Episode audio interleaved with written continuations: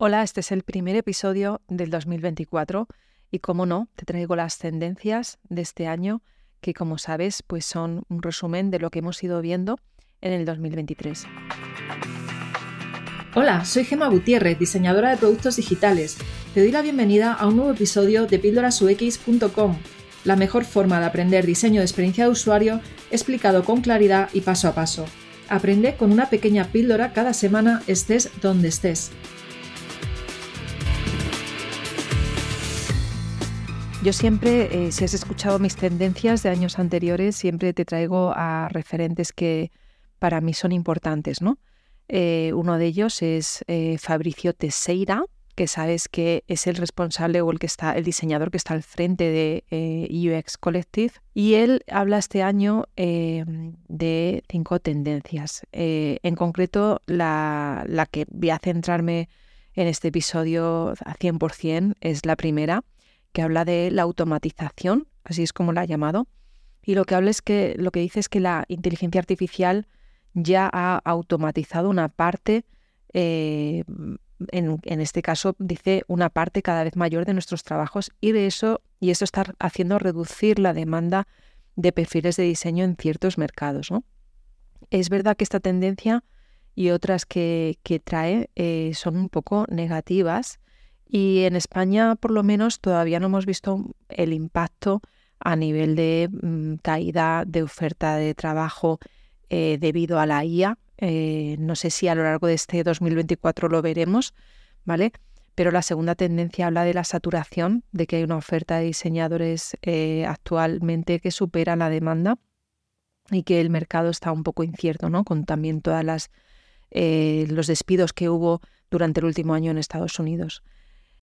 La tendencia número tres habla de la comoditización, a ver si me sale bien la palabra, y dice que muchas empresas se están centrando en la escalabilidad y la estandarización por encima, por encima de intentar diferenciarse con respecto a otras, ¿no? Y aquí viene el mundo de los sistemas de diseño y de cómo muchas empresas grandes eh, tienen equipos de diseño trabajando con design systems eh, y cómo mm, dentro de la comunidad de diseño ha habido cierta queja de que, bueno, es verdad, eh, se trabaje más rápido, más eficientemente, mejor comunicación con el equipo de desarrollo, pero que de alguna forma esto hace que haya eh, menos margen en cuanto a, esa diferenciación y, hacer cosas diferentes, ¿no? Porque siempre si estás usando los mismos componentes para diseñar distintas páginas para diseñar ese producto digital, pues es más difícil eh, ser, hacer algo diferente, ¿no?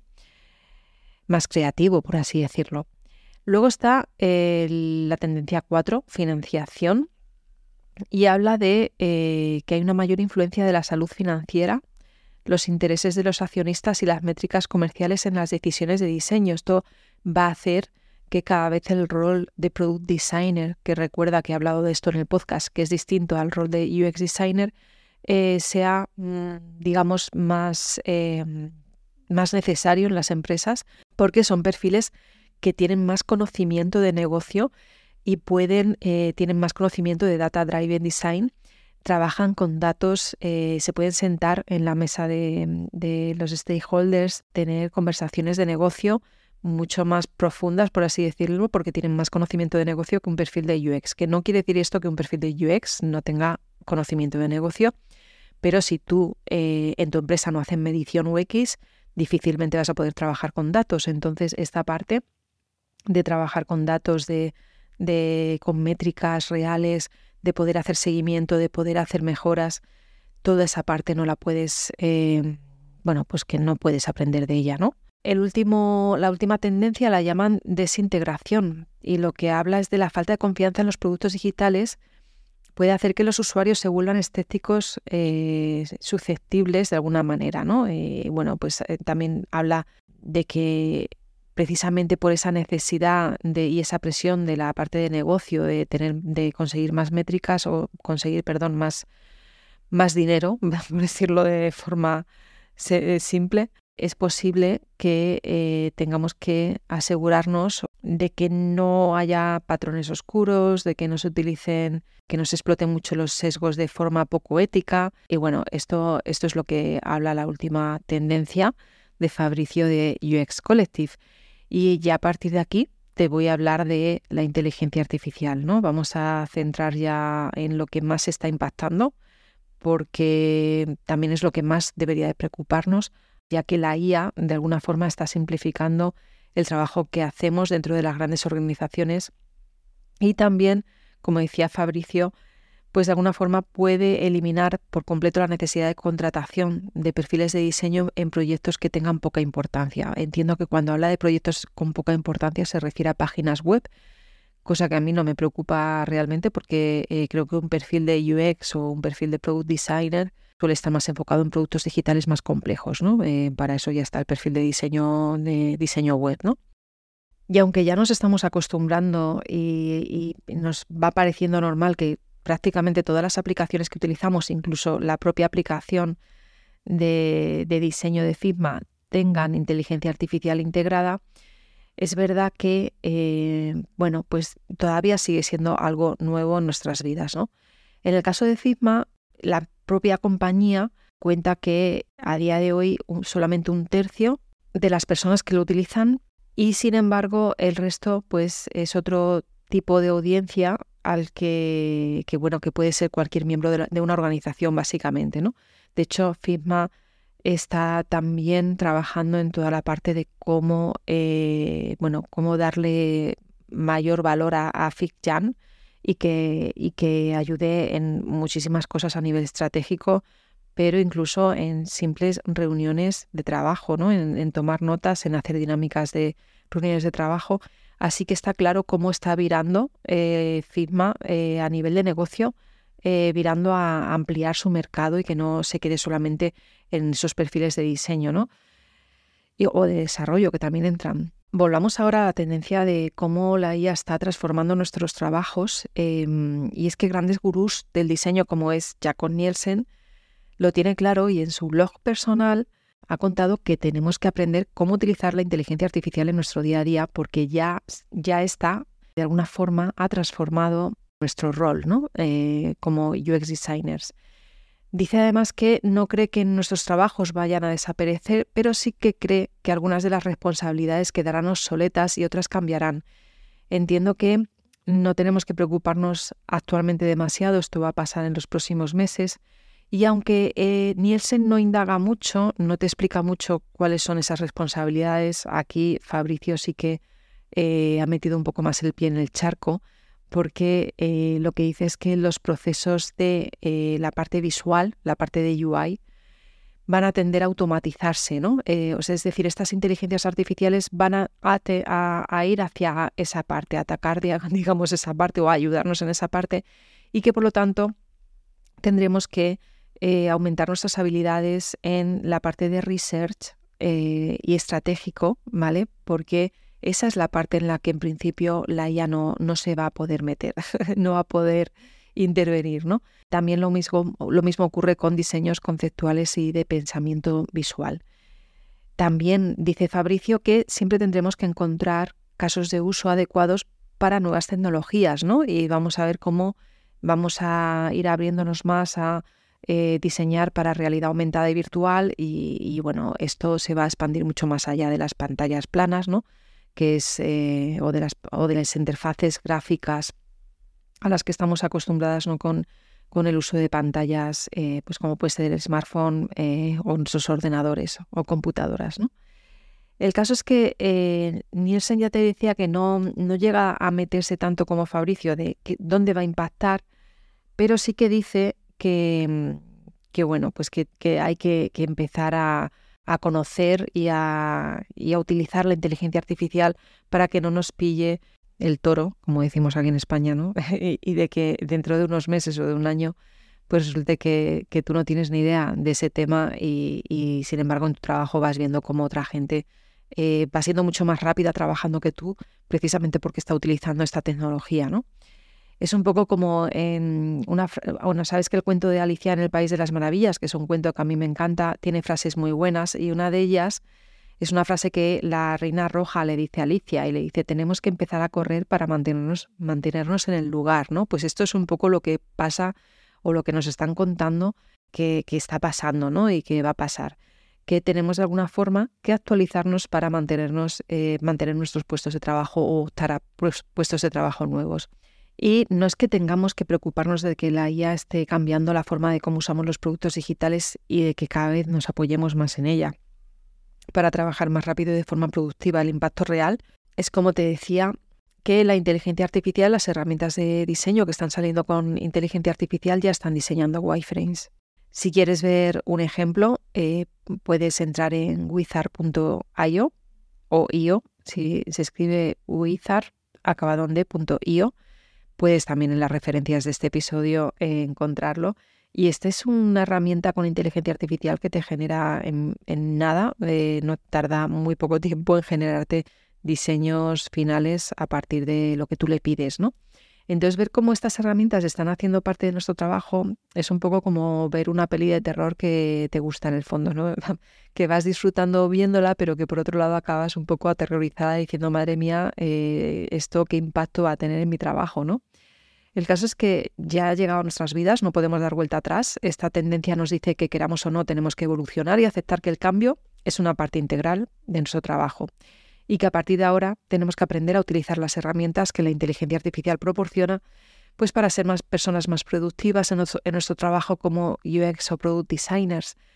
También puedes mirar eh, a otro lado y ver cómo otros perfiles van evolucionando y trabajando más rápido que tú. ¿no? Es, esto me recuerda un poco cuando todo el mundo todavía estaba en Sketch, eh, llegó la pandemia y se tuvieron que actualizar en cuestión de, semanas a irse a Figma. ¿no? El caso es que de, todo esto, eh, hoy he estado hablando con Edward y vamos a sacar un webinar eh, para el día 24 donde bueno, pues va a dar una serie de consejos de cómo integrar la, la, inteligencia artificial en tu trabajo como UX designer o product designer.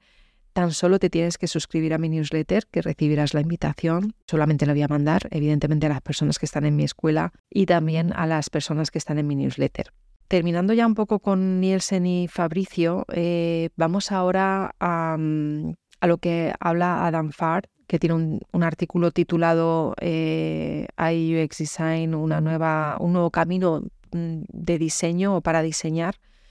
Y habla de eh, que podemos crear desde user personas, podemos preparar un guion para realizar entrevistas cualitativas, nos puede ayudar a analizar la competencia con un benchmark de mercado, y estos son solo algunos ejemplos que podemos, eh, bueno, con los que podemos utilizar la inteligencia artificial, ¿no? Y esta empresa eh, nos advierte que aunque el uso de la inteligencia artificial nos ayuda a ser más rápido en nuestro trabajo, siempre debemos verificar los resultados, ¿no? Y, dice esto porque es verdad que a, día de hoy hay mucha gente utilizando el famoso chat de GPT y, que directamente lo que te da mm, lo publica, ¿no? Estamos viendo un montón de artículos eh, publicados con, con el chat y, también puede ser que utilices los prompts del chat para que te ayuden en tu, trabajo, pero si eres muy junior y te, y te está dando información que no es la correcta, quizá no te des cuenta, ¿no? Entonces ten mucho cuidado con esto. Esta empresa, Adanfar, ha, ha lanzado una herramienta que la llama UX Pilot y es un asistente de inteligencia artificial para perfiles de UX. Eh, yo le he dicho a Edward que me gustaría que en el webinar hablara de ella para que eh, veas cómo se conecta y además cómo se conecta con Figma y, te ayuda a ser como más rápida en todo el proceso de trabajo. ¿no? El caso es que hay una parte importante de la que también se está hablando, es que tenemos que ser conscientes de, que la, ética a día de hoy es más importante que nunca. ¿no? Por lo tanto, tenemos la responsabilidad ética de considerar mm, las consecuencias que pueden tener los productos que estamos construyendo. No sé si esto lo están haciendo las empresas a día de hoy. También creo que no debe recaer toda la responsabilidad en un perfil de diseño, sino es toda la empresa eh, la que construye al final, ¿no? Eh, los stakeholders, eh, todos los, los, perfiles que están responsables de, las distintas áreas del equipo de tecnología deben de tener en cuenta la ética, ¿no? Y ya cierro el episodio hablando de, de Raika Sarket, que es conversational designer en Amazon y ha escrito un artículo recientemente, poco más de un mes. Ella dice, como diseñadora UX siempre sentí una sensación de seguridad laboral porque alguien era necesario para diseñar estas nuevas experiencias, pero la verdad es que los puestos de trabajo se han quedado obsoletos en el pasado y se irán quedando obsoletos en el futuro a medida que continúa la innovación. Ella no cree, eh, al igual que Nielsen, que, que vayan a desaparecer nuestros puestos de trabajo, pero sí que piensa, y esto se repite en todos los en todas, en Nielsen, en Fabricio, en, en todo el mundo, ¿no? Que piensa que nuestras responsabilidades de alguna forma se van a volver obsoletas, es decir, que dejaremos de hacer ciertas cosas y otras cambiarán o llegarán nuevas, ¿no? Dentro de Amazon ya ella finaliza un poco el, artículo, te lo pondré en, las referencias, diciendo que dentro de Amazon hay una frase que es la única constante es el cambio. Ser adaptable y desarrollar sus habilidades es más importante que nunca, ¿no? Tierra diciendo esta parte, esta frase. Y ya finalizo con una tendencia que pues probablemente se vaya al 2025 y que, y que lo que dice es que cada vez va a haber más contenido paja, que se lo llama, esta diseñadora lo llama Dark Forest, eh, debido a la inteligencia eh, artificial generativa, en, en concreto al chat GPT. Lo que dice es que las personas están comenzando a buscar, o sea, que las personas se van a cansar de tanto contenido eh, parecido, por así decirlo, ¿no? ya que lo está, generando la misma, lo está generando la misma IA. Y van a comenzar a buscar un contenido más real en plataformas fuera de las redes sociales. ¿no? Eh, un ejemplo puede ser eh, Substack, que hay mucha gente escribiendo newsletter en Substack. De hecho, yo misma decidí irme a esta red, no a crear mi newsletter, que mi newsletter la, la es por email pero, mm, pero sí a, leer ¿no? Eh, artículos de otras personas. Y el caso es que lo que cuenta es que vamos, las personas vamos, vamos a buscar conexiones y relaciones genuinas más allá de las redes sociales, que vamos a querer sentirnos parte de un colectivo y de la construcción de conocimiento y que vamos a fundamentar nuestro vamos a querer fundamentar nuestro conocimiento en la realidad, no en lo que diga una máquina que puede, ah, ya sabes, alucinar, ¿no? Que es lo que puede mentirte, ¿no? Puede darte datos erróneos o inventarse algo, ¿no? Es lo que sucede a día de hoy con el chat. De hecho, según Maggie, eh, que es esta diseñadora, eh, no tiene sentido que, generemos contenido con inteligencias artificiales generativas como es el chat GPT, sino que las deberíamos utilizar de otra manera, ¿no? Como por ejemplo, pues para resumir o encontrar contradicciones de un texto o para que, para que te ayude a generar más ideas a partir de una idea. De alguna forma, la IA debería ayudarnos a aumentar nuestras capacidades cognitivas, no a reemplazarlas, ¿no? Y de ahí que lo utilicemos como una herramienta para generar ideas a partir de las cuales podamos trabajar, ¿no? O eh, como un punto de apoyo para hacer más rápido nuestro trabajo. Pero eso no quiere decir que la IA haga nuestro trabajo, que es lo que a día de hoy se está confundiendo mucha gente, ¿no? Se piensa que la IA va a hacer tu trabajo y no se trata de eso, sino de que lo uses como un apoyo, ¿no? Me gusta mucho esta última reflexión precisamente de que aumente nuestras capacidades cognitivas porque se acerca mucho a una visión más ética donde se pone al, ser humano en el centro eh, en vez de a la máquina, que es lo que a veces falla en, muchas empresas tecnológicas, ¿no? que es como vamos a poner la tecnología en el centro, no vamos a poner al ser humano y ver cómo la tecnología ayuda. Eh, donde de alguna forma Magui lo que dice es que la IA debería ser un agente colaborativo que nos ayude, no que nos sustituya, que es lo que se está hablando tanto en, las noticias ¿no? en los últimos meses. Esta tendencia pues parte de una charla de la product designer que te voy a dejar en las referencias. Ella se llama Maggie Appleton y es product designer eh, y bueno, tiene una charla además eh, de una conferencia eh, del año pasado muy interesante, así que te la dejaré también en, las referencias de este artículo. Así que nada, si te ha gustado este episodio, compártelo. Y si te apetece venir al webinar gratuito que va a dar Edward el 25 de enero, apúntate a mi newsletter. Hasta luego. Si después de escuchar esta píldora te quedaste con ganas de más, entra a mi escuela online de Tribooks, un lugar donde UX designers de todo el mundo aprenden, evolucionan y hacen comunidad.